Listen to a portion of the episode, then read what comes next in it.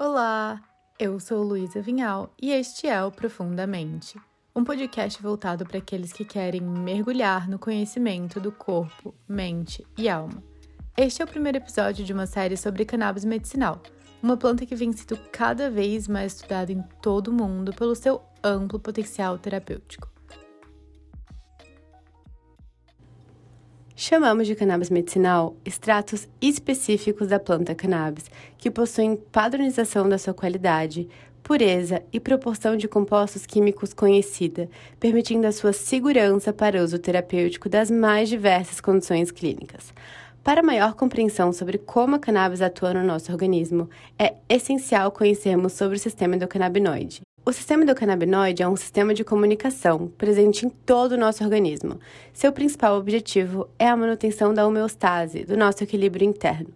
A interação entre os receptores do sistema endocannabinoide e seus principais ligantes está relacionada com a modulação de diversas funções do organismo humano, como o estresse, a dor, emoções, os processos de aprendizagem e memória, dentre outras funções neurológicas e fisiológicas. Chamamos de canabinoides compostos que interagem com este sistema. Eles incluem os endocannabinoides, esse prefixo endo significa que o nosso próprio corpo produz, e os fitocannabinoides, este prefixo fito significa que estão presentes principalmente na planta cannabis. A planta cannabis contém mais de 120 fitocannabinoides, sendo os mais conhecidos o CBD, canabidiol e o THC, tetrahidrocannabinol. Estes compostos estimulam o sistema endocannabinoide. Este estímulo pode acontecer de forma direta nos receptores do sistema endocannabinoide ou de forma indireta através da modulação da produção e do metabolismo dos endocannabinoides, que então vão estimular esse sistema de forma natural. Desta forma, a função primordial de manutenção do equilíbrio interno é estabelecida.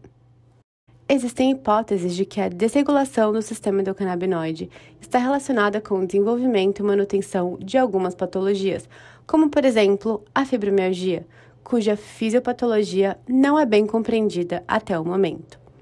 As principais indicações clínicas do uso de cannabis medicinal incluem transtornos neuropsiquiátricos como depressão, ansiedade, transtorno de estresse pós-traumático, burnout, insônia, esclerose múltipla, doenças neurodegenerativas. Diversos tipos de dor, como dor crônica, dor neuropática, fibromialgia, enxaqueca, dor relacionada ao câncer e a endometriose. Dentro do contexto imunológico, como as doenças inflamatórias intestinais e autoimunes, no autismo, epilepsia, como adjuvante no contexto oncológico, na recuperação de atletas, entre outras indicações em crescente estudo. As evidências clínicas do uso da cannabis medicinal para as mais diversas patologias varia. A medicação pode não atuar de forma direta em determinada enfermidade, mas contribui na melhora de padrões emocionais, psicológicos e físicos diretamente relacionados com a saúde do paciente. Apesar da crescente prevalência de pacientes se beneficiando do uso e uma vasta literatura esclarecendo os benefícios terapêuticos da planta, alguns profissionais alegam que ainda não há evidência o suficiente para utilizar esses medicamentos. É importante lembrar que existem restrições legais para a condução de pesquisas feitas com cannabis, que continua ilegal em muitos países, dificultando estudos clínicos controlados com extrato da planta completa. Além disso, a complexidade química e farmacológica dos extratos de cannabis e a variabilidade natural da potência e composição química desses compostos de múltiplas moléculas dificulta a interpretação e análise de dados.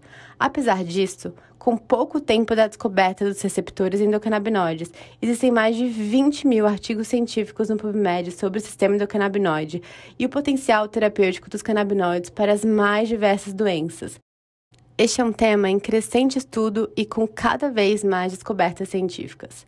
É claro que mais estudos clínicos de metodologia qualificada são necessários e muito bem-vindos para a elaboração de protocolos clínicos e monitoramento de desfechos a longo prazo.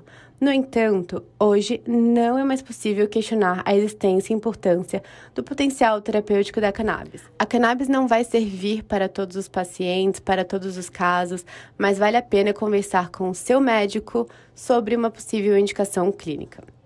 Espero que este conteúdo tenha ajudado você a entender mais sobre esse assunto. Obrigada por nos acompanhar e até a próxima!